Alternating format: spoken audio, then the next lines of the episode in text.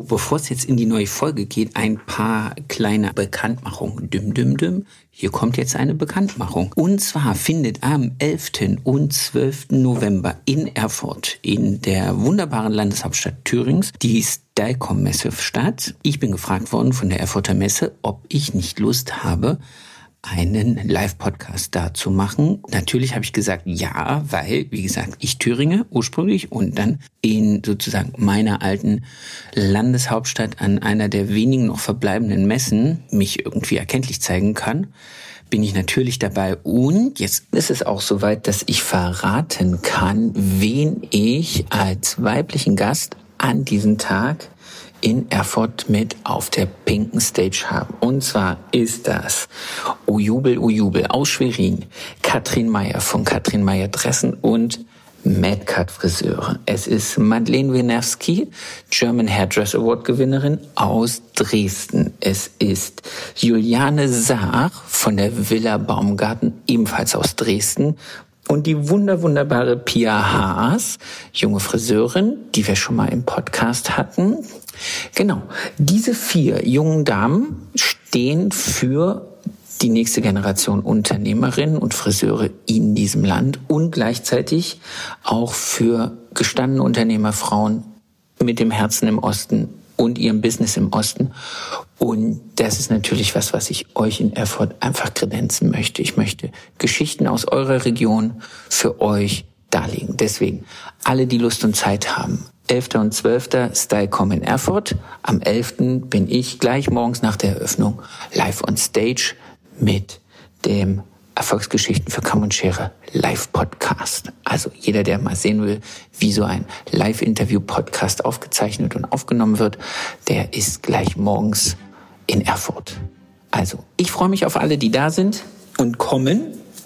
Und ich bin natürlich auch den Rest des Tages noch da, so dass wenn ihr Fragen und Wünsche habt, ihr gern auch auf mich zukommen könnt. Also bis dahin am 11. und 12. in Erfurt.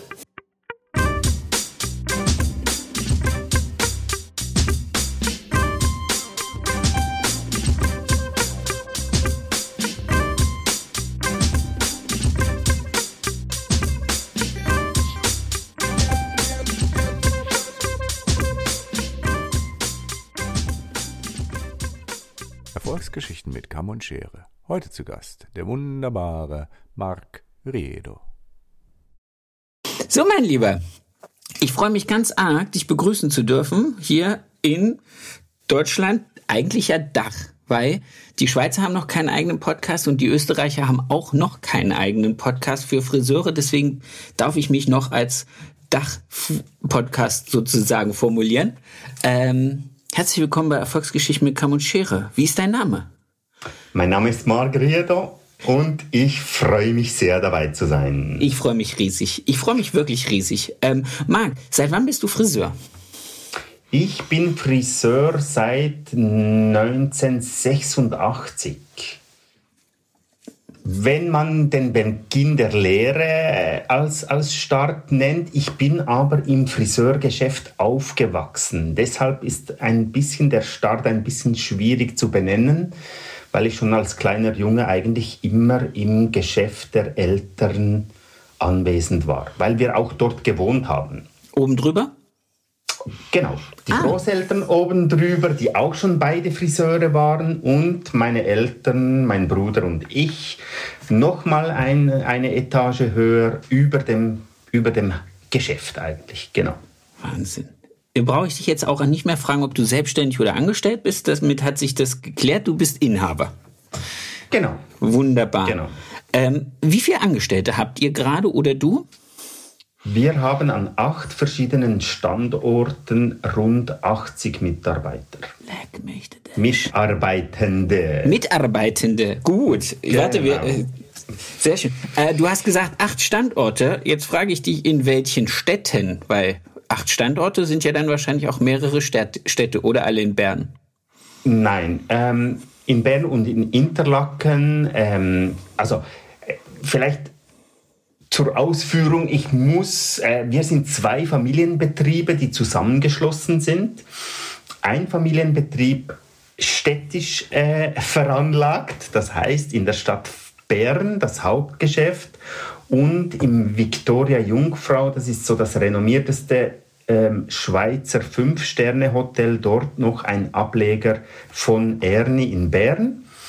Und ähm, meine Familie ist im Kanton Freiburg, das ist circa 20 Kilometer außerhalb Bern in Freiburg in der Schweiz. Dort sind sechs kleinere Friseurgeschäfte als quasi ländlicher Familienbetrieb beheimatet. Also ich weiß darüber zu sprechen, wie ein kleiner drei, vier Frau-Mann-Betrieb äh, funktioniert, bis zum größten in Bern, wo knapp 40 Personen arbeiten. Also die Hälfte der Belegschaft ist bei Ernie in Bern und die Hälfte der Belegschaft ist äh, in die sechs Standorte der Familie Riedo in Freiburg, rund um Freiburg. Ähm. Aber, aber du hast den Hut auf für 80 Angestellte. Genau, genau. Ich, ich bin ein Teammensch. Also ich bin, ich bin kein Einzelgänger in dem Sinn oder Einzelkämpfer. Ich liebe es eigentlich, im Team zu arbeiten. Das ist das, was mir, das, das beflügelt und gefällt mir. Sehr schön. Wie viel, darf ich jetzt äh, ganz kurz fragen, wie viel Zeit verbringst du in den einzelnen Geschäften? Verbringst du Zeit in den einzelnen Geschäften oder bist du wirklich nur noch Head-Off? Nein, ich arbeite, und das wird, wird viele überraschen, ich arbeite eigentlich knapp 100 Prozent, also zwischen 90 und 100 Prozent am Stuhl, an der Kundschaft mit dem Team mit. Wow. Ähm, ja, das ist das, was ich am besten kann und was mir eigentlich auch gefällt. Und ähm, es bedingt eigentlich einfach so ein bisschen Spagat, weil ich arbeite 50 Prozent meiner Zeit für die äh, für das, den Familienbetrieb Erni und 50 Prozent meiner Zeit für den Familienbetrieb Riedo. Also ich, ich splitte mich auf. Das heißt, es braucht ein, es bedingt eine gewisse Effizienz, mhm. damit man, damit man allem gerecht wird und eine gewisse Planung und eine gewisse Effizienz. Aber ich bin der Meinung, dass ich ähm, an der Front am besten leiten und führen und auch vorleben kann, als mich irgendwie operativ im Büro zu verstecken, wo eigentlich viele andere Leute sein können, die das viel besser können als ich oder viel effizienter können als ich.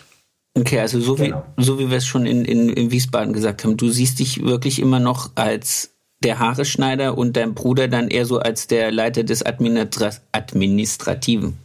Genau, genau. Also mein Bruder ist Wirtschaftsprüfer, also ein, so ein klassischer richtiger Treuhänder, Buchhalter. Er ähm, liebt sein Fach, er liebt seine Zahlen und er ist, das hat sich schon als Kind herauskristallisiert, äh, ja, wo wir eben in diesem Friseurgeschäft aufgewachsen sind oder über diesem Friseurgeschäft.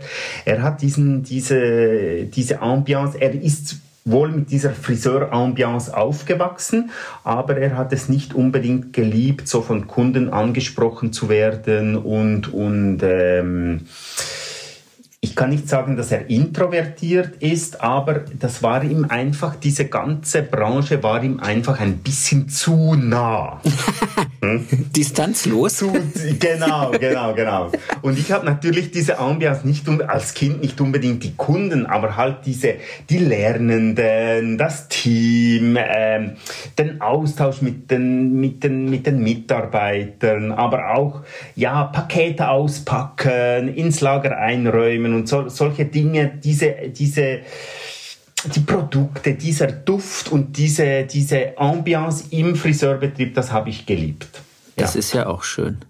Und, ja. das, und das ist natürlich auch faszinierend. Aber. Und für mich natürlich ein Riesengeschenk, dass mein Bruder sich äh, um, um, um, um, um die ganze Administration kümmert und, und ich weiß, ich kann mich 100% verlassen, weil ich brauche die Branche nicht zu erklären oder er weiß, wie unser Familienbetrieb funktioniert und es ist nicht ein fremder Treuhänder, dem ich zuerst klar machen muss, wie unsere Branche funktioniert. Genau. Das wollte ich gerade fragen, weil er hat ja, also er arbeitet noch als Wirtschaftsprüfer oder arbeitet er genau, auch? Genau, er hat seine Nein, nein, er hat seine eigene Firma und er hat ein Mandat bei uns als, als, äh, als ähm, Treuhandbüro. Äh, und ich finde auch so hat er auch seinen Anteil an seinem elterlichen Betrieb. Er hat sein Mandat dort draus und so stimmt es eigentlich für alle. Cool. Und was auch speziell ist, so als Geschwister hast du dann auch nicht so, äh, so ein Konkurrenzdenken, so, weil wir, wir halt ja, jeder macht sein Ding und äh, wir müssen uns nicht messen, wer ist jetzt stärker oder schneller oder besser, sondern wir hatten das eigentlich nie, diesen Stress. Oh, beide das Gleiche, machen das Gleiche, wer ist schneller oder besser oder, oder höher oder was auch immer, das gibt's bei uns eigentlich nicht, ja. Das heißt, ihr ergänzt euch eigentlich nur? Ja, genau. Genau. Ja, aber das ist doch großartig. Ent, entspannte Ergänzung, genau. Ja, perfekt. Also ich würde mich freuen, wenn mein Bruder was für Zahlen übrig hätte. Dann würde ich den das auch machen lassen, aber das hat er leider nicht. Wobei ich nicht wüsste, ob mein Bruder mit meiner Art zu arbeiten wirklich klar käme. Da bin ich dann, glaube ich, echt zu wuselig und zu kreativ und zu, wenn wir sprunghaft sagen, klingt das immer ein bisschen blöd, aber vielleicht ein bisschen ambivalent in der Konstanz. Okay. Sehr schön. Ähm, damit ist ja eigentlich schon auch äh, geklärt, warum du Friseur geworden bist. Also du, führst eine, wir haben es vorhin mal ausgerechnet, wenn man die zwei zusammennimmt oder wenn man eures zusammennimmt, ähm, dann sind das jetzt schon 96 Jahre, die es diese zwei vorerst getrennten und jetzt zusammengeführten Unternehmen gibt. Das heißt, ihr freut euch schon jetzt auf in vier Jahren 100-jähriges. Genau, also mein Großvater hat 1927 eigentlich den Grundstein unserer Firma gelegt und Max Erni, der war so ein Schweizer Pionier in Bern von der Familie, von der Familie Erni. Der hat 1929 den Grundstein gelegt. Seine Vision damals in der Stadt war, ähm, Paris in die Schweiz zu bringen, also Paris nach Bern zu bringen. Er hat auch damals die, ähm, äh, diese, dieser Concept Store Gedanke nach Bern gebracht, indem er ähm, Les Coiffures, Les Collections, Le Bistro, also Kleider, französisches Bistro, ähm, es wurden Kleider nach Maß geschneidert und eben Les Coiffures in einem, einem Betrieb zusammen vereinte. Mein Vater, der die zweite Generation des, äh, der beiden Coiffeur-Familie, Familien hat dann mit, mit ähm, dem Sohn von der Familie Erni in Bern äh, die Lehre in Lausanne gemacht. Also die haben sich bei der Ausbildung kennengelernt und somit war eigentlich die Freundschaft der beiden Familienbetriebe besiegelt worden. Ich habe dann bei der Familie Erni meine Ausbildung gemacht. Also wir Ihr habt euch durchgetauscht. So, genau, wir haben uns gegenseitig durchgetauscht und, und so. In meiner Generation, in der dritten Generation, war dann bei der Familie Ernie noch, das waren auch drei Geschwister, die ähm, alle drei Friseure waren. Und ähm, in meiner Generation gab es wohl noch zwei Kinder, aber die hatten kein Interesse, ähm, in die Fußstapfen ihrer Vorfahren zu treten. Und so wurde der Wunsch laut, dass ich als Ersatzsohn oder als, als Nachfolger da in die äh, Lücke springe. Und somit hast du genau. beides im Prinzip dann bekommen. Genau, lange habe ich, äh, hab ich immer gedacht, ja, das sagt, äh, das sagt äh, die Familie Ernie nur, weil sie so zufrieden waren äh, von mir als Lernender und so aber die ließen nicht locker bis dann, ich war ungefähr 30, als ich dann entschieden habe, ja, jetzt ist der Moment da, wo ich, äh, wo ich diese beiden Be Betriebe zusammenführe quasi und probiere in die nächste Generation zu bringen oder zu neu zu positionieren oder so. Genau. Da, da kommen wir gleich zu, weil das ist jetzt für mich erstmal ganz viel Denken. Ähm, das sind A, riesengroße Schuhe, weil du sagst ja, das ist dieses Berner Geschäft mit wie viel Quadratmeter hat das, wenn ich jetzt mal fragen darf, wo diese äh, Boutique, das Café und der Salon zusammengeführt sind? Genau, das hatte damals circa 380 Quadratmeter damals. Ich habe aber dann entschieden, ein Jahr später diesen Standort umzubauen.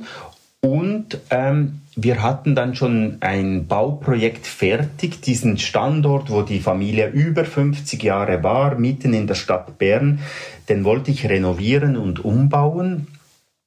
Und als wir auf der Suche nach einem Provisorium waren, wo wir den Salon so ein halbes Jahr aussiedeln können, äh, sind wir plötzlich auf eine neue Option gestoßen, nämlich ein leerstehendes Jugendstilhotel nicht unweit von uns, also nur etwa 100 Meter entfernt, ah.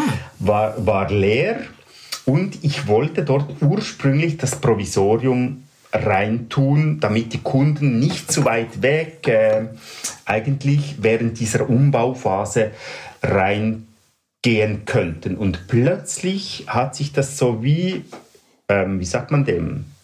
So, ähm, die Schicksalsführung. Eine Kristallkugel, genau, genau. Eine Kristallkugel hat sich geöffnet und ähm, da war plötzlich über Nacht die Idee da, wieso nicht äh, definitiv in dieses Jugendstilhotel umziehen und den alten Standort äh, aufgeben, wobei das so ein Prozess war, der ja viele langjährige Mitarbeiter kriegen wir das hin. Plötzlich hat sich so ein neuer Weg aufgetan und ich habe dann über Nacht entschieden, ähm, ja, wir ziehen um, wir ähm, verabschieden uns von diesem 55 Jahre Standort ähm, und ziehen von der Nummer 29 an die Nummer 60 der Arberger Gasse in dieses alte Jugendstilhotel und haben dort heute rund 650 Quadratmeter. Also wir haben die Fläche Fast verdoppelt. Nicht, nicht, nicht ganz verdoppelt, aber ziemlich vergrößert auch. Genau. Wow. Genau. Das ist so im Jugendlichen, in der jugendlichen Unbekümmertheit macht man solche Sachen. nee, das macht man auch nicht man, in einer jugendlichen Unbekümmertheit. die man dann später dacht, wie habe ich das alles unter einen Hut gebracht? Aber ähm, ja, ich hatte ein Team hinter mir. Ich, hab, ich weiß noch, wir haben wirklich wir hatten so eine Woche eigentlich eingeplant, wo wir umziehen könnten. Und diese Woche wurde dann wirklich ähm, auch noch zum, für die letzten Bauarbeiten aufgebraucht. Und wir haben wirklich, wir haben Samstagabends bis um 17 Uhr gearbeitet, haben ähm, über Nacht einen Riesenbetrieb umgezogen. Äh, umgezogen und haben am nächsten Morgen um 7 Uhr mit Tag der offenen Tür eröffnet. Und gleichzeitig ist mein Großvater, die erste Generation, in dieser Woche noch gestorben. Oh und Gott. wir hatten am Freitagnachmittag noch die Beerdigung. So quasi ein, ein äh, im Nachhinein etwas Schönes. Also er hat quasi sich verabschiedet, um um ähm, hat noch äh, in seiner letzten Woche noch gefragt, wie alles äh, mit dem Umbau läuft und so. Hat sich mit 96 verabschiedet. Wir haben ihn beerdigt und am nächsten Tag war wirklich Eröffnung, Tag der offenen Tür. Also, also die, du, du siehst, es war alles ausgereizt bis aufs Letzte. Und wann hast du dein Burnout gehabt dann?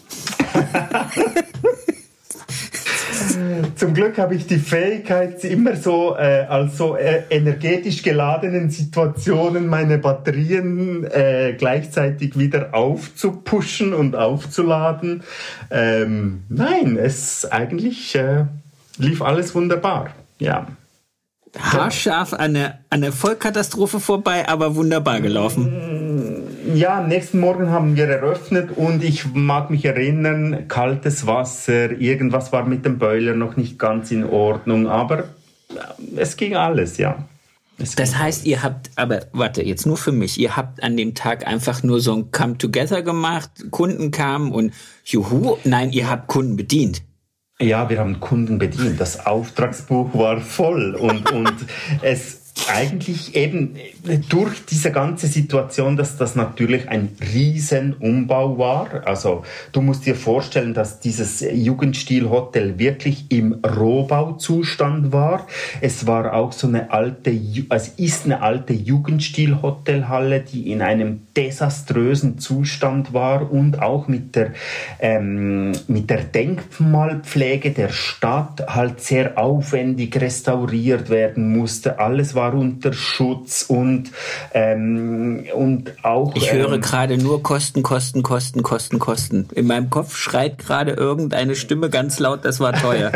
das wird teuer, ja. Ja, das war so. Aber, aber auch man, man musste dieser alten Bausubstanz ganz viel ähm, Rechnung tragen und das hat dann alles zu einer eben zu einer äh, Verzögerung geführt, die die ja im Nachhinein sieht man das, dass das, obwohl wir ein halbes Jahr umgebaut haben, dass diese Verzögerung ist einfach, ja, die war einfach da und, und ähm, aber alle haben das Beste gegeben und am nächsten Tag hat das wirklich, wirklich, wirklich ähm, so ausgesehen, als, als alles bereit wäre, obwohl in der Nacht noch die letzten Fugen äh, zwischen den Platten noch gemacht wurden und, und, und. Also es war wirklich so eine, so eine Hauruck-Übung mit dem ganzen Team, aber äh, ein unvergessliches Erlebnis und ich denke auch so ein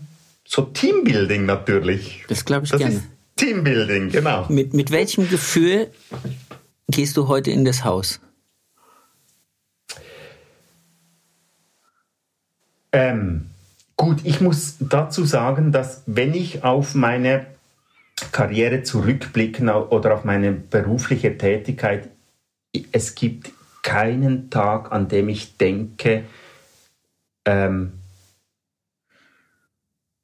das gefällt mir jetzt nicht. Ja. Es gibt keinen Tag, wo ich denke, ich gehe nicht gerne zur Arbeit. Das ist wirklich ein Geschenk oder ein Privileg. Ich gehe jeden Tag, ich freue mich auf das Team, ich freue mich auf die Leute, die dort, dort im, im, im Terminkalender stehen.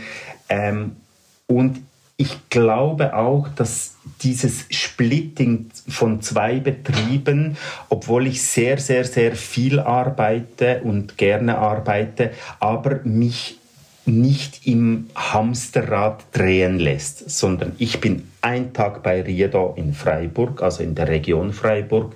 Ich bin ein Tag bei Ernie. Am nächsten Tag bin ich wieder nicht im gleichen Betrieb, sondern mit anderen Leuten, mit anderen Kunden. Und ich glaube, das ist auch so ein Geheimrezept, was mich nicht ausbrennen lässt, weil extrem viel Abwechslung natürlich da ist. Cool. Sehr cool. Ja. Aber, aber wenn du jetzt an das, an das Haus in Bern denkst, dann ist es so, dass wenn du da reingehst und das ist jetzt auch schon ein paar Jahre her, dass du es gemacht hast, aber es erfüllt dich immer noch mit Freude. Es erfüllt mich mit Freude. Ich beobachte aber immer, also wenn du immer dort bist, dann erscheint es dir kleiner als wenn du jetzt das erste Mal dort reinkommst und ähm, es vielen Leuten fast ein bisschen von der Dimension, halt die Höhe der Räume, die Räume sind 4,50 Meter hoch. Ähm, wow.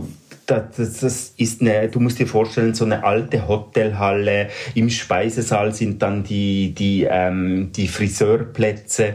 Und es hat schon so eine altehrwürdige ähm, Aura oder Erscheinung, obwohl cool. es, es nicht angestaubt ist durch diese alte Hülle, sondern sehr urban und sehr modern wirkt. Aber die Dimension ist schon, schon ähm, unvergleichlich, denke ich. Ja, genau, genau.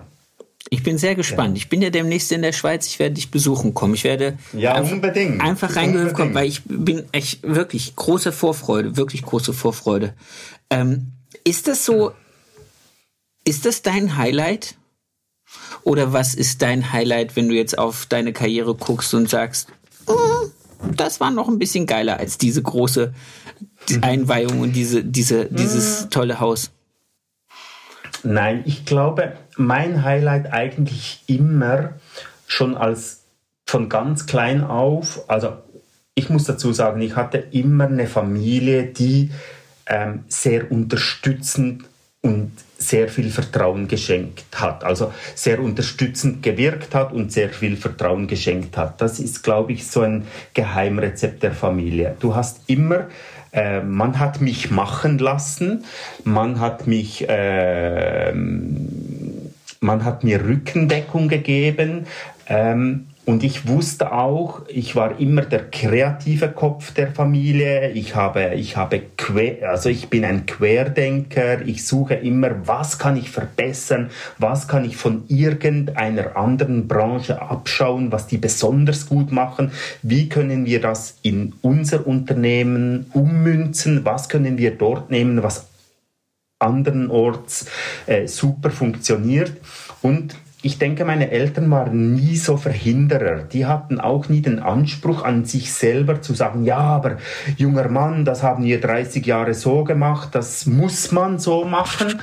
Ich denke, es ist wirklich auch so, dass sie ähm, sehr offene, sehr weitsichtige Unternehmer waren, die mich einfach machen ließen und die vielleicht höchstens ähm, eingegriffen hätten, wenn sie gesehen hätten, Achtung, jetzt fällt das Baum. in die falsche Richtung. Genau, genau. Aber, aber, aber, das mussten sie dann eigentlich nie und, und äh, das hat mir natürlich schon viel, viel Freiheit gegeben, weil ich wusste, go on, ähm, wenn alle Stricke reißen, ich habe eine Familie hinter mir, die, die hilft dann schon. Ja. Oder, oder die intervenieren dann schon.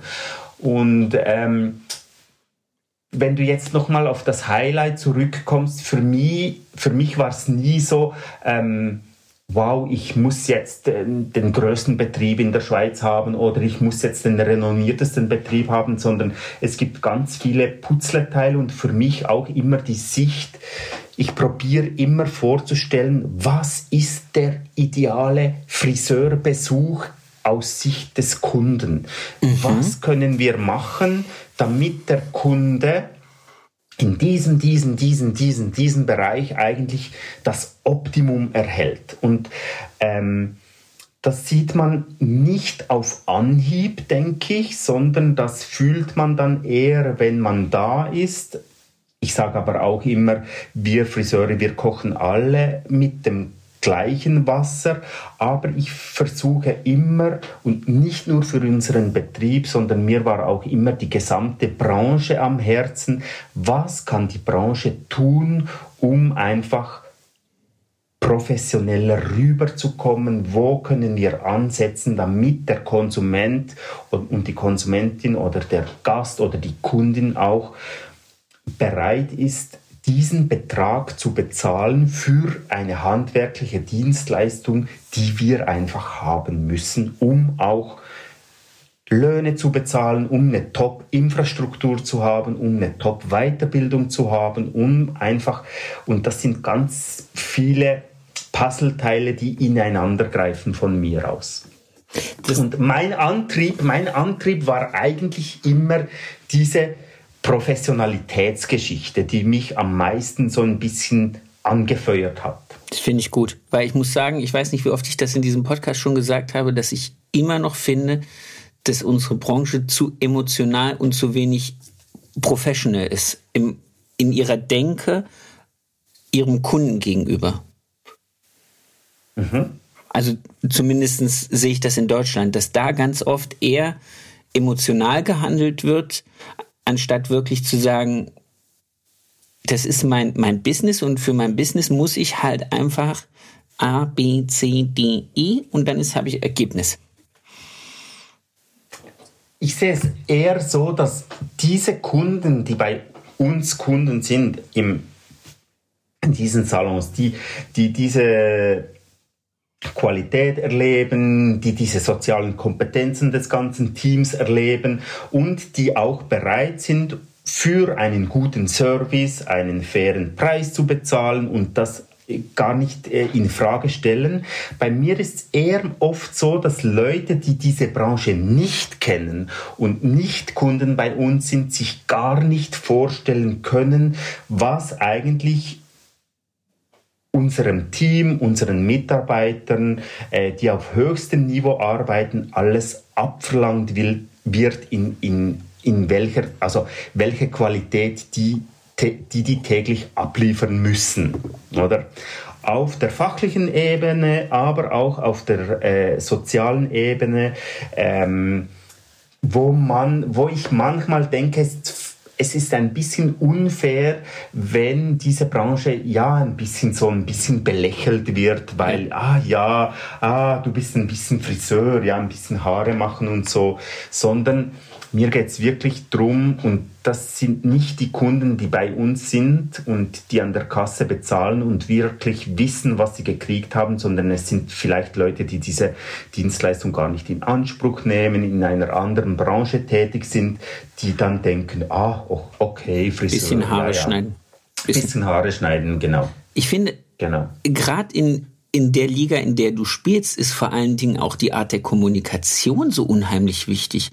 Also jetzt im Sinne mit dem Kunden einfach auch sinnhafte, gepflegte Gespräche führen zu können, auf Augenhöhe mit allen möglichen unterschiedlichen Niveaus an Menschen, die du da sitzen hast. Ob es der Vorstand ist, ob es die, die Angestellte ist, was auch immer. Sei es was Triviales, sei es vielleicht auch mal ein bisschen was tiefergehendes. Das wird oft gar nicht gesehen. Also jetzt nicht nur bin ich ein, sozial, ein sozialer Mensch, sondern kann ich mich auch einfach auf verschiedene Arten von Weisen mit verschiedenen niveauvollen oder nicht niveauvollen Menschen einfach auch auf Augenhöhe unterhalten in der Zeit. Oder, ja. oder fühlen die ja. sich jetzt von mir als Friseur dann hinterher, also und da kommen wir an den Punkt dieses belächelt sein, fühlen die sich eigentlich von mir so ein bisschen, ja, was für ein nettes Gespräch übers Wetter und über, mh, hm, ja, was so im Kanton passiert und ha, tata, so. Nee, da sitzen und dann vielleicht auch irgendwie zu einem Thema, was dem Kunden einfach auch wichtig ist, ein bisschen tiefgreifender sich unterhalten ja. können. Dort gibt es verschiedene Dinge. Ich habe gestern gerade wieder in einer Schweizer Presse gelesen, dass dieser Silent Cut ein großes Thema wird und und und. Mm -mm. Ich denke, ich denke, Wird's Silent Cut, Silent Cut, das gibt's. Das haben wir aber schon seit 30, 40 Jahren so. Will jemand sprechen, dann kann er. Will jemand nicht sprechen, dann ist halt Silent. Also äh, kein Problem. Aber für das muss ich keinen Flyer gestalten und das muss ich nicht anschreiben, sondern ich erwarte eigentlich von meinem Team und von mir selber, dass wir spüren, was ist wo angebracht und, und wie hole ich den Menschen gerade ab in dieser Phase, wo er sich gerade befindet findet.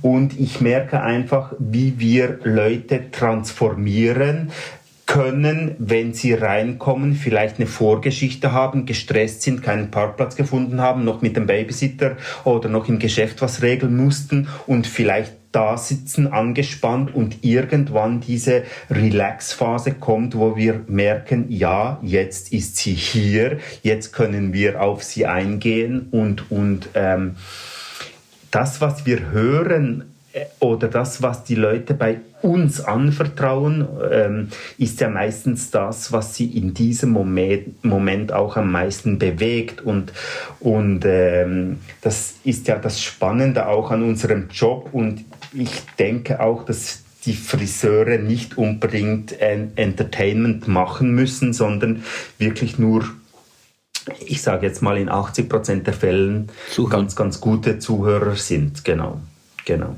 Und auch zuhören, also auch aktiv zuhören. Ah ja, ja. Dort hat sicher äh, eben Leute, die die Branche nicht kennen, warum erzählen viele Kundinnen und Kunden beim Friseur ganz persönliche, zum Teil intime Dinge, die sie nicht mal ihren besten Freunden anvertrauen würden.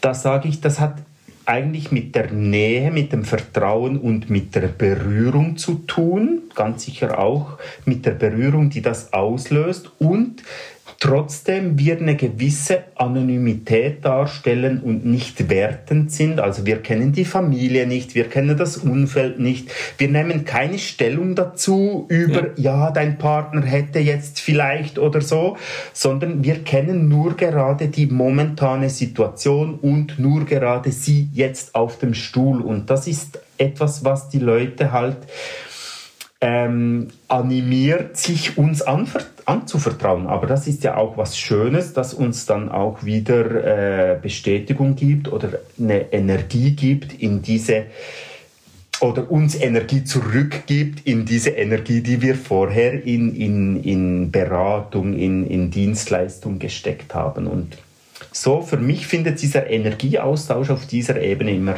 sehr, sehr gut statt.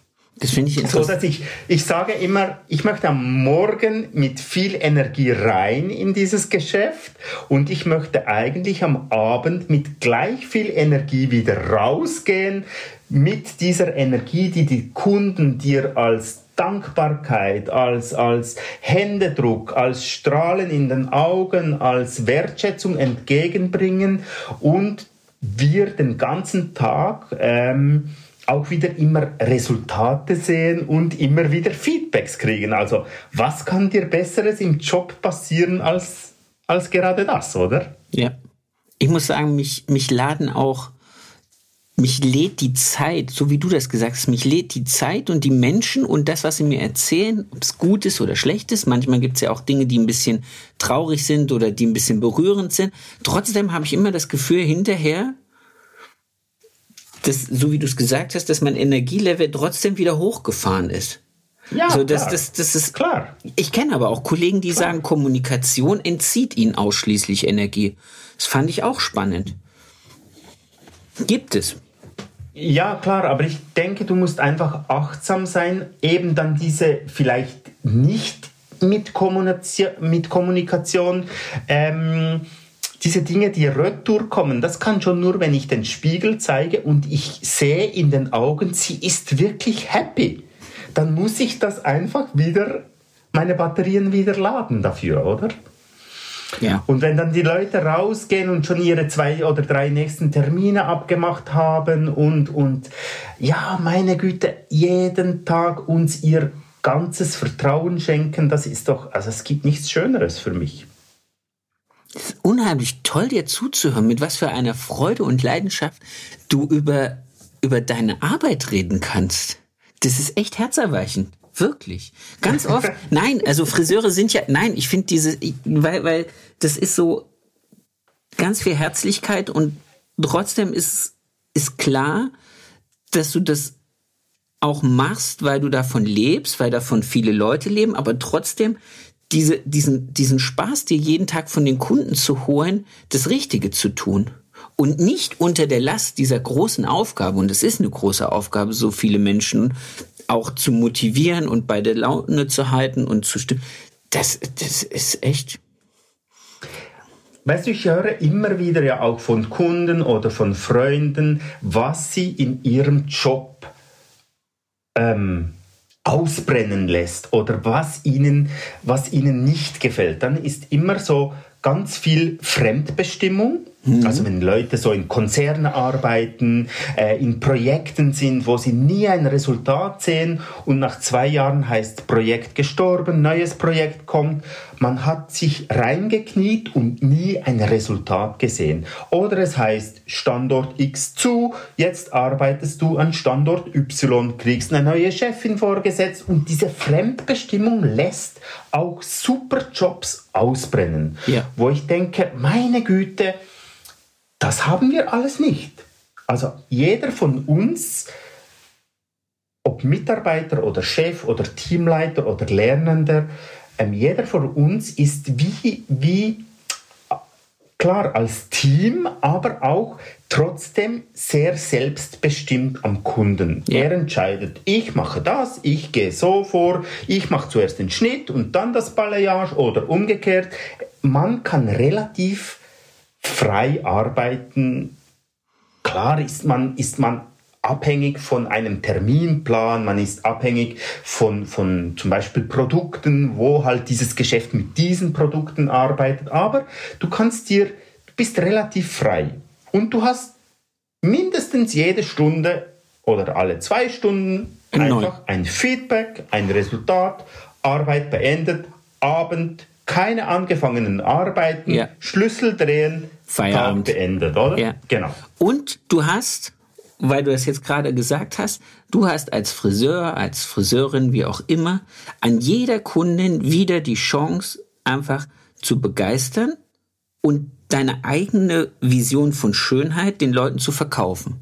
Oder äh, nicht zu verkaufen im Sinne von zu verkaufen, sondern, also mir ist es so, dass ich immer sage, ich möchte, dass die Leute hinterher so sexy aussehen, dass ich sie attraktiv finde. So, das ist mein Anspruch. Ja, ich möchte, dass die einfach, was sitzt da? Ah, okay. Wie würde ich die jetzt hübscher finden? Machen wir es so.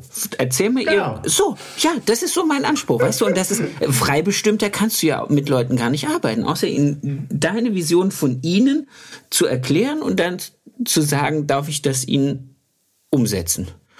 Und dann hinterher die Füße geküsst kriegen, im übertragenen Sinne. Ja. Ich gehe einen Schritt weiter, indem dass ich sage, wenn sie hier sitzt, soll sie sich aber auch von innen her schöner fühlen, weil sie sich um sich kümmern konnte, weil sie eine Tasse Kaffee genießen konnte, weil sie mal wieder ihre, ihre Lieblingszeitschrift äh, durchblättern durfte oder sich ihrem Handy widmen und Dinge, die sie sonst nie einfach nur so sitzen lässt, äh, erledigen kann. Und ich finde auch, dass wir wohl die, uns um die äußere Schönheit kümmern und Zufriedenheit, aber, aber eben auch der Kunde dann sich von innen her auch schöner fühlen soll oder sicherer, sich wieder selber mag, wenn er in den oder sie in den Spiegel schaut und, und dieses, diese innere Zufriedenheit oder diese Schönheit, die von innen kommt, eben auch äh, nach außen Teil tritt. der Aufgabe, genau, ja. und unsere Aufgabe ist. Ich finde immer, die sollen, genau. wenn sie rausgehen, sich sexy fühlen. Ja. Punkt. Ganz einfach. Ich sag dann, letzte Woche habe ich das zweimal gesagt. Ich habe gesagt, wenn du die Nacht ungeküsst ins Bett gehst, bist du selber schuld. das war denn so.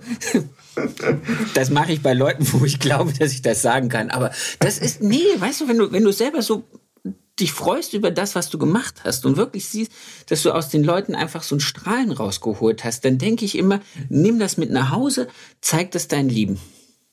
Was für ein attraktiver Mensch du bist. Schon, und, und wir wissen ja auch, dass die, die, die Haare ganz äh, ein wichtiges Kommunikationsmittel sind für, für die Menschen, oder? Dass sie, dass sie eigentlich über ihre Haare zum Teil auch im Unterbewusstsein ähm, kommunizieren, indem sie äh, Signale setzen mit den Haaren oder ja, einfach nur, ja. Veränderungen nach außen tragen oder, oder ja, Lebenssituationen auch mit der Frisur ähm, nach außen tragen, oder? Das kommt ja noch dazu.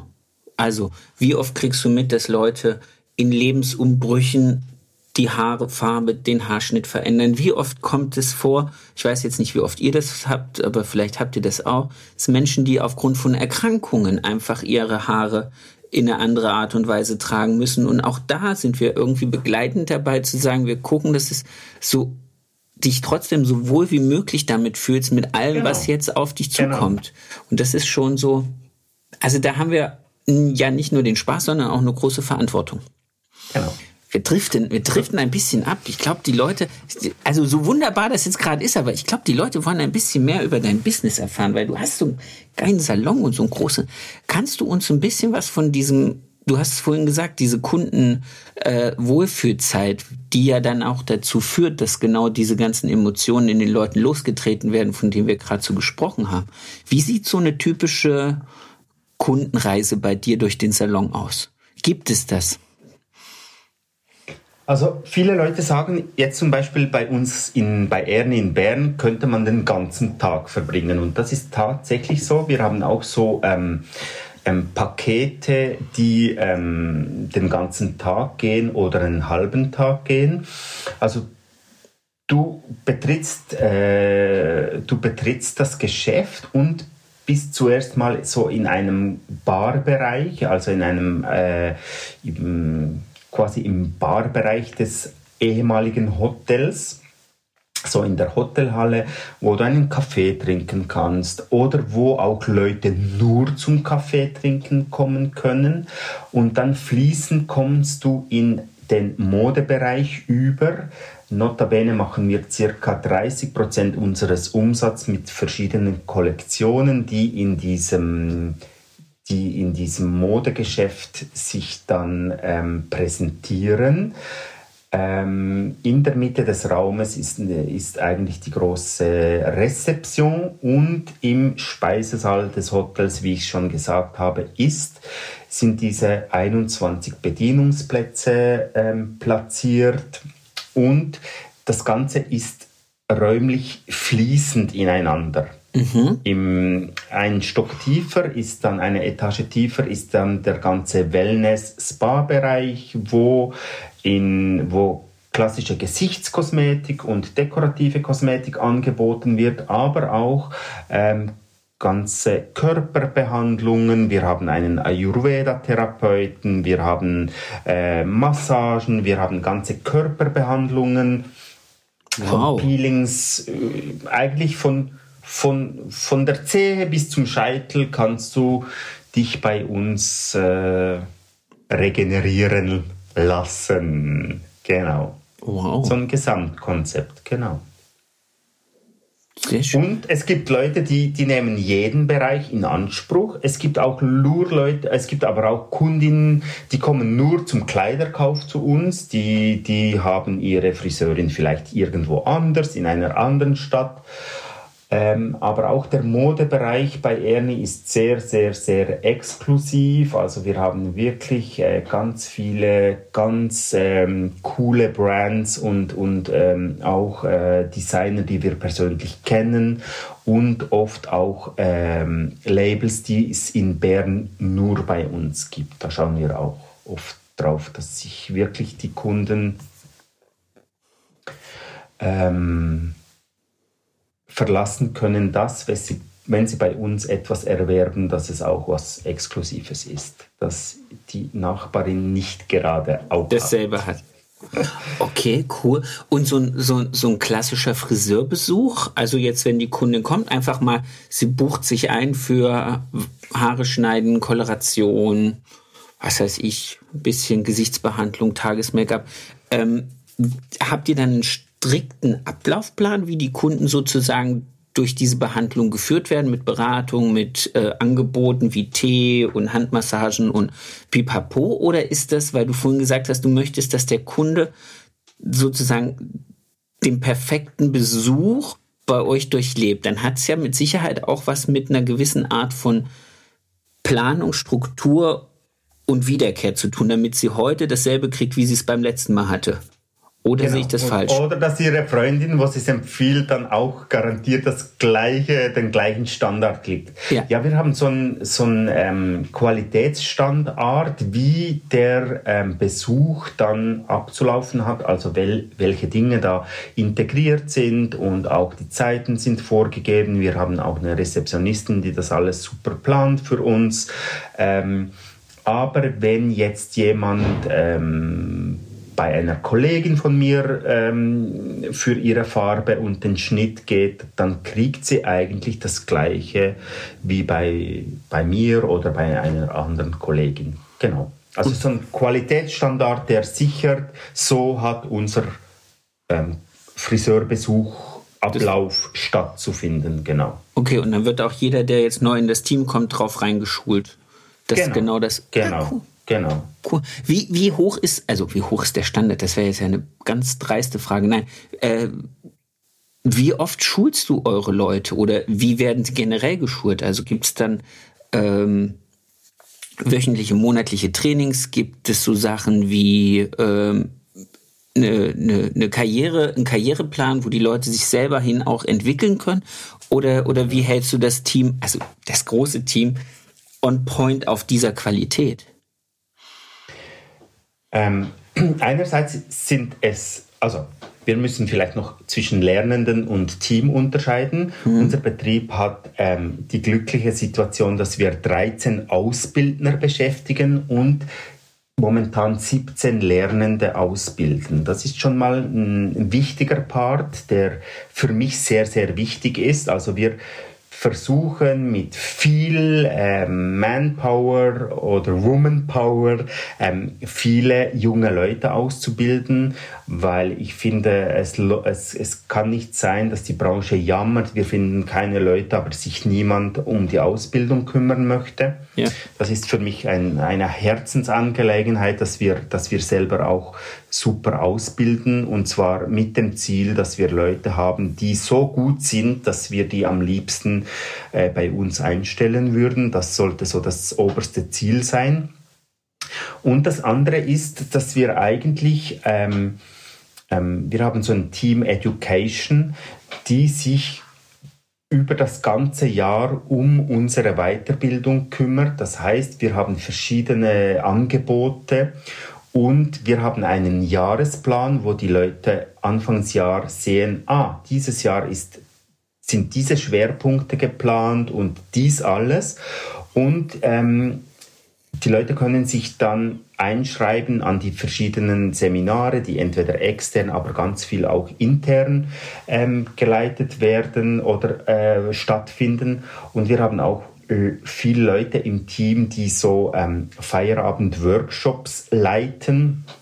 Und mein Ziel ist es eigentlich immer, die Leute dort, wo sie gut sind, noch besser zu machen und nicht dort, wo sie sich nicht so beheimatet fühlen mit äh, Biegen und brechen jetzt aus einem super Balayage-Spezialisten möchte ich jetzt keinen, keinen super, äh, super Hochsteck-Spezialistin machen. Wenn sie sagt, Hochstecken ist nicht so mein Ding, dann haben wir genügend andere Leute, die das, die das sicher besser können. Also ich, mein Ziel ist es immer, es müssen nicht alle die, die Allrounder sein, sondern ich möchte es dort, wo, wo die Begeisterung, das Feuer ist, unterstützen und dort, wo, wo man halt weiß, ja, die und die Person ist jetzt nicht die der super Hirsch im, im Langhaarfrisuren machen oder im, im, dass ich die dann nicht ähm, dahin nötige. Ja, dahin nötige, jetzt die nächste Zeit nur noch äh, Hochsteckkurse zu besuchen. So dann hast du sie schneller weg, als dass, du, als dass dir lieb ist. Genau. Aber Was bei uns sicher so ist, ist auch das Thema, dass die ganze Weiterbildung während der Arbeitszeit stattfindet, weil ich einfach finde, wir als Betrieb stellen das einfach zur Verfügung. Bitte geht aber dort, wo es euch äh, äh, am meisten Spaß macht und auch so oft, wie ihr möchtet. Es gibt auch Leute, die sagen, ja, das ganze Programm ist jetzt vielleicht ein bisschen zu viel, andere Leute müssen wir ein bisschen bremsen, aber wir sagen immer so, diese und diese Anzahl Weiterbildungsbesuche wäre so eigentlich Pflicht. So. Bei wie viel genau. machst du da für dich innerlich? Bei drei, bei vier, bei fünf? Also es gibt sicher Dinge, weißt du, die, die im ganzen Weiterbildungsangebot sind dann aber auch die ganzen Teamsitzungen drin, die so, ah. die so Pflicht, Pflichtsitzungen sind, so dass wir eigentlich so ein Jahresprogramm haben, wo, wo ähm, Weiterbildungen sind, Tagesseminare oder wo nur so stü äh, zweistündige Feierabendseminare sind, aber auch die Teamsitzungen sind, die Teamleitersitzungen sind, die Ausbildnersitzungen drin sind, so dass das ähm, so ein Jahresprogramm gibt, wo die Leute immer wissen, ah, jetzt sind wir hier, das steht die nächste Zeit an, habe ich mich schon angemeldet oder nicht. Genau. Bedingt eigentlich einfach so eine gute, eine gute Planung. Aber das bringt mich wieder zu dem, was du ganz am Anfang gesagt hast, auch mit der Unterstützung durch deinen Bruder. Wie viel, das ist jetzt blöd gefragt, aber wie viele, also jetzt reden wir mal nur von von Bern, von dem großen Laden? Wie ja. viele Leute sind da im, im Office für beschäftigt, damit einfach auch diese, wenn du sagst, du bist fast 100 Prozent am, am Kunden, dann wird dir ja wahrscheinlich die Zeit fehlen oder es ist ja auch nicht dein Wunsch und deine Prämisse, es hast ja auch gesagt, dass diese ganzen organisatorischen und Zahlen, dass das gar nicht so sehr deins ist.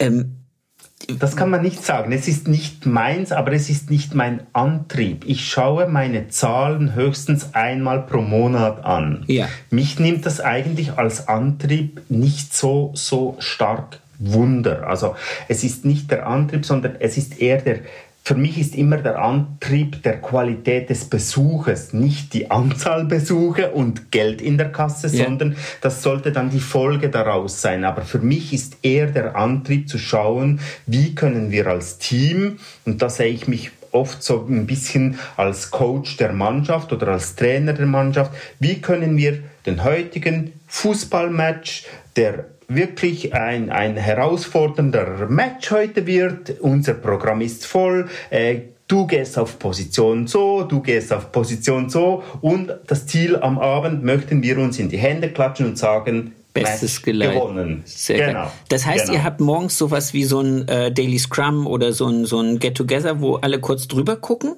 Ja, das haben wir nicht in jedem Geschäft gleich, weil du musst dir vorstellen, in Bern haben wir zwei verschiedene Schichten. Es beginnen nicht alle gleichzeitig. Ah, okay. Das ist ein bisschen die Herausforderung. Es gibt eine Schicht, die beginnt um 8 Uhr am Morgen und die andere, die zweite Schicht, beginnt um halb zehn. Und es ist nicht so wie ein gemeinsamer Start. Das ist für mich manchmal ein bisschen die Herausforderung, weil äh, ich kriege wenig Situationen im Jahr hin, wo ich alle wie Klar. zusammen habe. So. Genau. Okay, aber wie viel Zeit bedarf es für dich jetzt mal einfach so mit einem Ohr, mit einem, mit einem Auge so in dem Team zu sein? Weil das ist was, was ich festgestellt habe, was mein Team, und wir haben jetzt nur acht Leute, äh, was denen unheimlich wichtig ist, dass wenn du an dem vorbeigehst und an der Kaffeemaschine irgendwie gerade stehst und hast einen Moment, dass du halt auch für die da bist, präsent bist und du hast so viele Leute und wenn jeder so ein bisschen was von dir so an Aufmerksamkeit haben will, ist das ja auch nicht wenig Zeit. Oder kannst du das, passiert dir das einfach so automatisch so im Vorbeigehen? Ich glaube, das ist etwas, das kannst du nicht. Ich, ich mache das nicht kalkuliert, dass ich jedem, der jetzt an mir vorbeigehe, noch sage, wie super er arbeitet und so. Ähm, ich glaube, die Leute wissen das von mir, dass ich das sehe und sehr, ähm, auch sehr wertschätze. Für mich ist übrigens Wertschätzung fast das Wichtigste das wichtigste unternehmerische Motto, das, ähm, das man haben müsste, was viele leider auch viele äh, leitende Funktionen zu wenig haben, finde ich. Ähm, das muss aber nicht jeden Tag ausgesprochen sein. Das kann einfach so eine Grundwertschätzung da sein, die für mich persönlich sehr, sehr wichtig ist. Ähm, ich denke aber, dass gerade diese dieses Vorleben, aber auch dieses Mitarbeiten im Team. Und ähm, mein Team weiß halt auch, dass ich dass ich durch Kunden absorbiert bin und, und ähm, sie wissen aber, dass ich mich dass ich mir gerne Zeit nehme, wenn wirklich ein ernsthaftes Problem ist, dann machen wir einen Termin ab oder auch am Feierabend. Da habe ich immer Zeit, wenn jemand wirklich jetzt ein Anliegen hat, das besprochen werden muss. Okay. Genau. Und ansonsten ist es so High Five beim Vorbeigehen. Ja, ja, genau, das ist cool. Genau, ja, das ist, genau. ja, weil das ist einfach so, ich stelle halt einfach für mich fest, nicht, dass ich das auch kalkuliert mache, aber dass dieses, und du das Wort passt, glaube ich, am absolut besten, dieses absorbiert sein, weil man ist ja von seinem Kunden, A, weil man natürlich auch den Anspruch hat, für diese Person jetzt sozusagen ausschließlich als da zu sein und zuzuhören, weil wir ja vorhin von aktiven Zuhören gesprochen haben, dann ist es natürlich auch unhöflich, nebenbei irgendwie drei anderen Leuten noch irgendwie Aufmerksamkeit zu schenken.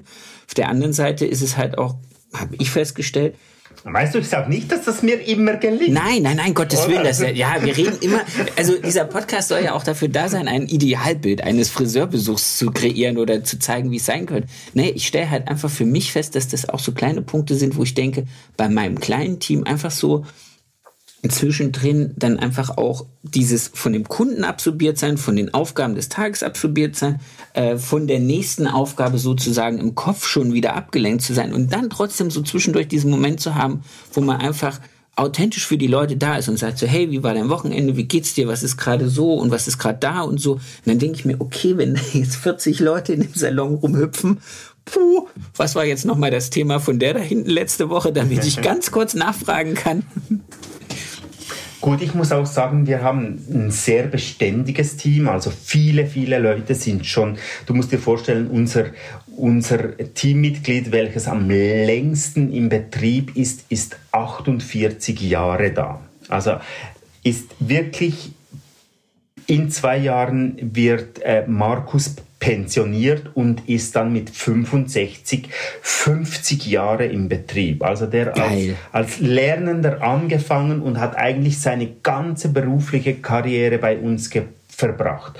Und so gibt es aber auch viele mit 30 Jahren, mit 20 Jahren, äh, 15 Jahre, äh, ganz viele und, und 10 Jahre sagt schon niemand mehr was. Ähm, das gibt so viele Darunter Leute, die gezählt. so lange da sind. Und, und das, das ist schon so, also ich glaube, ich glaube, wir haben ja so ein Mitarbeiterhonorierungsprogramm mit, mit einer ähm, mit einer kleinen Wohnung in Barcelona und von den 80 Mitarbeitern sind eben 17 Lernende und ich glaube, die anderen, die länger als fünf Jahre im Betrieb sind, die in den Genuss dieses, äh, dieses äh, Appartements kommen, Apartments kommen, sind, glaube ich, etwa 48 Personen, die länger als fünf Jahre da sind, oder? Und ähm, das hilft mir natürlich extrem, den Rücken frei zu ja, halten. Natürlich. Ja. Genau. Wenn, wenn du so lange mit den Leuten zusammenarbeitest, äh, äh, pf, weiß nicht, aber so lange haben manche Ehen nicht gehalten oder viele Ehen nicht gehalten. Das, ja, äh, ja, das muss man halt einfach auch sagen. Okay, wow, krass, sehr schön. Faszinierend. Faszinierend. Mir fehlt jetzt gerade der Anschluss zur nächsten Frage. Mein Gott. Was möchten wir dann noch besprechen? Ah, vielleicht so, ähm, was ich oft gefragt werde, ist so, wo holst du deine Kreativität her oder wo kommen deine Ideen Da sind her? wir noch gar nicht gewesen, stimmt. Ähm, das funktioniert bei mir eigentlich immer so. Ich probiere immer alles, was mich inspiriert ähm, als Idee in eine Schublade zu verpacken, dort noch ein bisschen reifen zu lassen. Und wenn ich das Gefühl habe, boah, ich brauche mir etwas, was ich mir aus den Fingern saugen möchte als Idee, wir sollten wieder was äh, lancieren oder so, dann suche ich meine Schubladen durch und habe eigentlich immer so etwas griffbereit, wo ich denke, jetzt, jetzt ist der Moment, wo es raus darf. Vor, so, ja, wo es raus darf, genau. Und ich denke auch, dass viele Leute das vielleicht auch haben, aber ihre Schubladen vielleicht ein bisschen zu wenig gut angeschrieben haben oder, oder nicht mehr finden, was könnte ich, was möchte ich jetzt noch. Aber bei mir ist es wirklich so, dass eigentlich, wenn es mir langweilig wird, ist schon wieder so eine Schublade, die sich öffnet, wo ich weiß, jetzt jetzt ist der Moment, das ziehen wir jetzt durch. Und es ist wirklich dann auch so, dass ich äh, zum Glück die, die sehr wahrscheinlich auch diese Fähigkeit habe, immer die, die richtigen Leute ins Boot zu holen oder auch mein Team zu begeistern, die dann bereit sind, dieses Ding mit mir durchzustehen oder durchzuziehen. So. Sehr genau. Du hast gerade Inspiration gesagt. Wo sie dann herkommt, also dass sie da ist, ja. Aber was ist jetzt zum Beispiel für dich inspirierend? Ist das eher Mode? Ist das eher Natur? Sind das Galerien? Es sind oft Städte. Also ich finde Städte und Menschen sehr inspirierend. Ähm, eine Städtereise, aber das kann auch wirklich Dinge sein, wo ich sehe, wo ich sehe, ähm, zum Beispiel Gastronomie auch, so ein, so ein, oder ein Hotelbesuch, wo du siehst, hey, es geht alles um, um Service und Dienstleistungen auf einem, auf einem gewissen hohen Niveau und wie kriegen die das hin, dass ähm, das Team auf diesem Niveau Hand in Hand spielt. Und für mich ist dann ähm, diese Dinge, wo ich sehe, wow, das ist für mich sehr inspirierend. Also, oder auch so ein Antrieb, nicht unbedingt, was macht jetzt die Friseurbranche, nur, ich, ich schaue nicht, was machen meine Kollegen jetzt nur, sondern ich schaue auch, was macht zum Beispiel ein gutes Blumengeschäft, was macht ein gutes Hotel, was macht die Gastronomie, was macht ein guter Grafikdesigner, um in seiner Branche Erfolg zu haben. Und dann versuche ich immer gewisse Synergien zu nutzen, um zu sagen, hey, lass uns doch mal sowas in Angriff nehmen. Oder dort könnten wir eben auch wieder diese Professionalität steigern. Oder das haben wir noch nicht gehabt, das versuchen wir jetzt mal. Und es muss auch nicht immer alles funktionieren. Es gibt auch Dinge, die einfach dann nicht so funktioniert haben. Dann war es halt eine Eintagsfliege, aber trotzdem, man lernt halt trotzdem immer über sich viel oder über, über ähm, ja, über ja, gewisse Experimente, wo du dann sagen musst, das hat nicht so funktioniert, aber vieles hat dann eben schon funktioniert.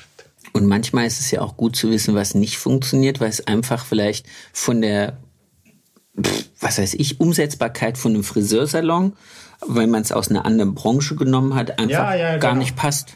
Weil man genau. sagt, hey, die Idee ist cool, das Ergebnis ist cool, wie könnte ich das für mich in den Laden adaptieren? Und dann stellt man mhm. fest, so, Geht nicht. Will nicht. Was, ich, was, was für mich natürlich auch immer reizvoll war, ist, durch die Größe gewisse Dinge zu nutzen, die sich vielleicht ein kleines Geschäft nicht so ähm, leisten kann. Zum Beispiel? Das, zum Beispiel Fernsehwerbung ah, als okay. kleines Beispiel. Zum Beispiel. Vielleicht auch Medien zu nutzen oder Kanäle zu nutzen, um wo ich weiß, die sind nicht schon alle belegt durch Mitbewerber, sondern es braucht eine gewisse Größe, es braucht ein gewisses Volumen, um dort Aufmerksamkeit zu generieren. Das ist auch so. Aber für mich war eigentlich der Sport immer, wie kann ich mit eigenen kreativen Ideen, weil oft finde ich, dass dann eine Agentur äh, meine Idee nimmt, die ich bringe und als, als Projekt mir verkaufen will und dann ein riesen Honorar habe, sondern dass ich eigentlich suche, wie kann ich meine Idee für unser Betrieb, für unseren Betrieb finanzierbar ähm, gestalten, dass so ein Projekt, so ein Marketingprojekt am Schluss finanzierbar ist, aber auch der Anspruch habe ich immer, dass wir so entweder die Kunden überraschen können, äh, verblüffen können oder auch ähm, ähm, zum Beispiel, wir haben schon einige Mal ein Buch gemacht. Ein Buch ähm, über das Team oder ein Kochbuch des Teams oder so, wo, wo vielleicht am Anfang der Gedanke war, oh, Buchdruck, das wird teuer. Wo ich dann aber so lange gesucht habe, bis ich es gefunden habe, mit welchem Drucker, mit welchem Grafiker, mit welchem, äh, mit welchem Fotografen können wir es so machen, dass es eben finanzier- und realisierbar ist. Das braucht dann oft ein bisschen mehr Kreativität, ja. um diese Leute zusammenzubringen. Oder du sagst einfach, eine zu große Nummer, ich lasse es sterben. Und das geht bei mir eben fast nicht. Ich lasse es nicht sterben, okay. bis ich es durchkriege und dann äh, sagen kann, yes, jetzt haben wir es geschafft, es finanzierbar hinzukriegen, was aber ein bisschen länger Energie braucht oder ein bisschen länger Kreativität braucht und auch Wege zu suchen, wie kriege ich es hin so.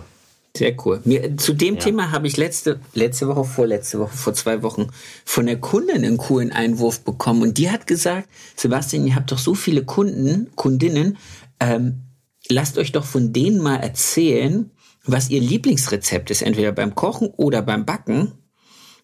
Und mach aus den Ideen deiner Kunden ein Kochbuch. Also, Sebastian. Hast du schon? Erstes, ja. unser erstes Kochbuch war ein Kochbuch des Teams. Alle Teammitglieder haben vor zehn Jahren ein Kochbuch gemacht mit ihren Lieblingsrezepten. Sie mussten sich selber fotografieren, um den Fotografen zu sparen. Ähm, wir hatten eine Profikamera, die einfach von Person zu Person ging und sie haben sie fotografiert und der Fotograf hat dann nur noch die Bildbearbeitung geschaut, ist alles zum Drucken in Ordnung. Aber so hatte ich auch das Gewähr, dass jeder sein Bild abgeben kann von sich, wie er sich sieht und nicht jammert, Chef, ja. mein Bild gefällt mir nicht, ich, oh, ich möchte nicht das. dieses Bild, oder? Genau. Ich hasse das. das war kein Thema. Das zweite Buch zwei Jahre später, weil das erste Buch so gut angekommen ist, haben wir dann eben mit den Lieblingsrezepten den Kunden gemacht. Ah. Und zwar haben die Kunden ihre Lieblingsrezepte in einem Wettbewerb eingegeben. Wir haben fünf Profiköche, fünf Sterneköche mit ins Boot genommen, die sich aus den Rezepten der Kunden ihre Dreigang-Menüs zusammengestellt haben. Also wow. je, jeder Sternekoch hat sein Menü ins Buch gegeben und hat drei Menüs mit drei Rezepten der Kunden. Also er brauchte, jeder Sternekoch brauchte äh, neun Rezepte der Kunden und er hat sich so drei Dreigang-Menü mit den Rezepten der Kunden zusammengestellt. Und wir haben dafür im Buch den Sternekoch porträtiert und der war zugleich die Jury, äh, welches Rezepte suche ich mir raus, um meinen Dreigänger zu gestalten. Geil. Und dieses Jahr, also zehn Jahre nach dem ersten Rezeptbuch, haben wir wieder ein Kochbuch gemacht und zwar mit den schnellen, gesunden Alltagsrezepten von Leuten, die viel arbeiten. Das heißt, Team, viel Arbeit, wenig Zeit. Es müssen Rezepte sein, die ganz, ganz schnell umsetzbar sind. Aber noch gesund. Noch gesund und kreativ dazu. Okay. Und das war letztes Jahr, genau. Was wir aber auch gemacht haben mit einem großen Reiseveranstalter in der Schweiz, haben wir ähm, ein Reisebuch gemacht. Das heißt, wir haben von unseren Kunden ihre Reisetipps und verrückten Reisegeschichten gesammelt in einem Wettbewerb und sie konnten dafür mit diesem äh, Reiseveranstalter ein Around the World Ticket gewinnen. Hm? Und dort haben äh, jetzt, Hattest du nicht vorhin gesagt, es muss finanzierbar sein? Was machst du? Ja, der Reiseveranstalter, der Reiseveranstalter hat dieses Around the World Ticket äh, gesponsert. Wir haben den Reiseveranstalter porträtiert. Das ist ein, ein ganz cooler Typ, der in der Schweiz sehr bekannt ist. Und wir haben die Kunden im Stuhl gefragt, hey Kunde, Kundin, hast du einen, entweder einen Reisetipp oder eine verrückte Reisegeschichte? Hm? Also diese zwei Dinge, Geschichte und Tipps, haben wir ins unser Reisebuch, also quasi Reisetipps und verrückte Reisegeschichten aus dem Friseurstuhl. Also Geil. was uns erzählt wird. Der Reiseveranstalter hat aber mit seinen Kunden gleichzeitig den Aufruf gemacht, bitte schickt uns, alle Schweizer Kunden von uns, schickt uns Fris Bilder von Friseursalons auf der ganzen Welt. Und wir haben dann vom Reiseveranstalter ganz viele Bilder von seinen Kunden, die auf der ganzen Welt am Reisen sind, gekriegt und haben diese, diese ich sage jetzt mal, den Friseursalon aus äh, Usbekistan, aus Nepal, aus dem Tibet, aus Amerika. Und wir, wir haben dann diese Bilder veröffentlicht. Geil. Genau. Im, Im Reisebuch aus dem Friseurstuhl. Wahnsinn. Das sind coole Ideen. So, jetzt hast du wahrscheinlich demnächst ganz viele deutsche Friseure, die versuchen sich an irgend sowas daran von schöne Dinge. Ja. Dinge, die unmöglich scheinen, musst du möglich machen. Äh, äh, genau. Die Pyramiden waren auch am Anfang mal nur eine Idee und dann sind sie aus Stein da gestanden. Meine Güte. Marc, das ist richtig cool. Ich könnte noch eine Stunde mit dir telefonieren. Wir sind schon über eine Stunde unterwegs. Ich würde dich jetzt gerne noch um eins bitten. Das habe ich dir vorneweg nicht gesagt, aber das kriegt jeder von mir. Ich hätte gern deinen schönsten Kundenmoment als Abschluss, damit wir hier mit einem wir sind schon ganz positiv aufgeladen mit Energie, dass wir noch mit einem kleinen Schmunzeln mehr aus dieser Folge rausgehen können. Ich habe ganz, ganz, ganz, ganz viele schöne Kundenmomente jeden Tag. Aber für mich ist wirklich ähm, eine Kundin, die ist 99 Jahre alt, die ist wirklich noch super, super, super im Kopf. Und Cool. ähm, die hat mir etwa am 98. Geburtstag erklärt, dass sie eigentlich ja jetzt dann sterben könnte, möchte, wollte, sollte. Und dann habe ich gesagt, nein, ähm, weißt du, bei uns kriegst du, wenn du 100 Jahre alt wirst, vom Landeskreis, also vom Kanton, von, von der Regierung, kriegst du 100 Flaschen Wein von unserem Staatswein äh, gesponsert. Das Mit 100, damit du die nie mit 100 kriegst du 100 Flaschen Wein. Und dann habe ich ihr gesagt, äh, Gertrud, ähm, Die holen wir uns. 100 Flaschen Wein, die holen wir uns. Die, die, dann, hast du äh, dann hat sie gesagt, meinst du, liefern die denn auch schon am Tag vorher? Und okay, mein Ziel ist es, diese 100 Flaschen Wein, die stellen wir an diesem Tag auf, das wäre dann nächsten August. Ähm, und ähm, mein Ziel ist es, dass die am Abend alle getrunken sind. Wow. Also quasi mit, mit ihrer Festgesellschaft und so. Und du kommst auch und wir machen eine riesen Party mit diesem Wein. Und irgendwie hat ihr das so Auftrieb gegeben, so dass mir dann ein paar Wochen später ihre Tochter gesagt hat, sie sei tatsächlich zu Hause, hätte sie paar Mal am Tisch das thematisiert, wie das wohl sei mit diesem, mit diesem äh, äh, Wein, ob der dann auch wirklich schon äh, pünktlich geliefert wird, dass man den am 100. Geburtstag auch wirklich äh, sich genehmigen kann. Und das sind so, so ähm, zwischenmenschliche Dinge, die, die mir einfach sagen, ja, ähm, du hast die Fähigkeit, Leute zu ähm, abzuholen, aber auch ähm, irgendwie zu, zu begeistern für etwas, dass sie, dass sie vielleicht noch ein Jährchen länger leben möchte, um dieses Ziel zu erreichen, oder? Marc, das ist Und- so die süßeste Geschichte, die ich je gehört habe. Also glaub mir, ich habe jetzt schon, die Frage kriegt ja jeder zum Schluss. Und wir sind hier bei knapp 130 Folgen. Also glaub mir, ich habe schon ein paar. Aber das ist wirklich das Süßeste, was ich je gehört habe. Das, dass die Dame das durchziehen will wegen der 100 Flaschen, das finde ich großartig. Genau. Das Genau. finde ich so großartig. Genau. Und ich gönn's ihr und ich wünsche es euch, dass das passiert.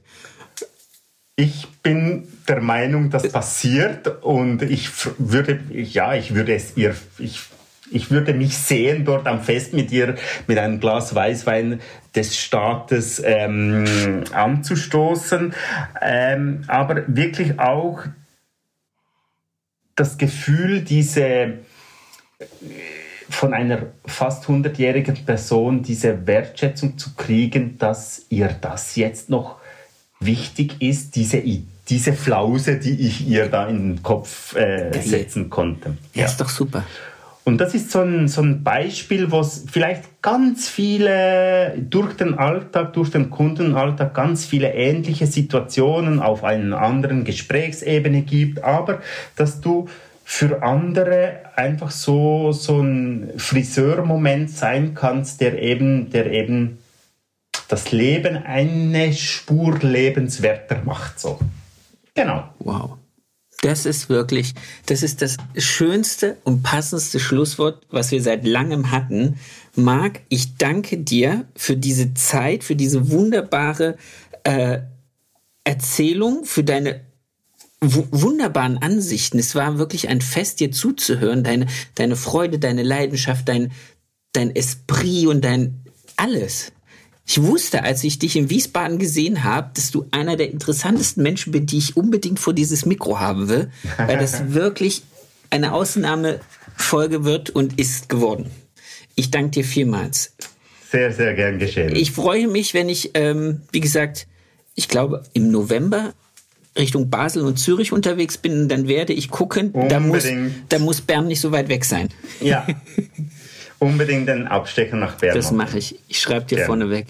Ja. Mein Lieber, hab ein heute ist Montag, habe eine wundervolle Woche, habe ganz wundervolle Kunden und sammle ganz viele wunderbare Geschichten, weil ich würde, glaube ich, äh, noch irgendwann mal auf dich zukommen und noch viel mehr von dir erfahren.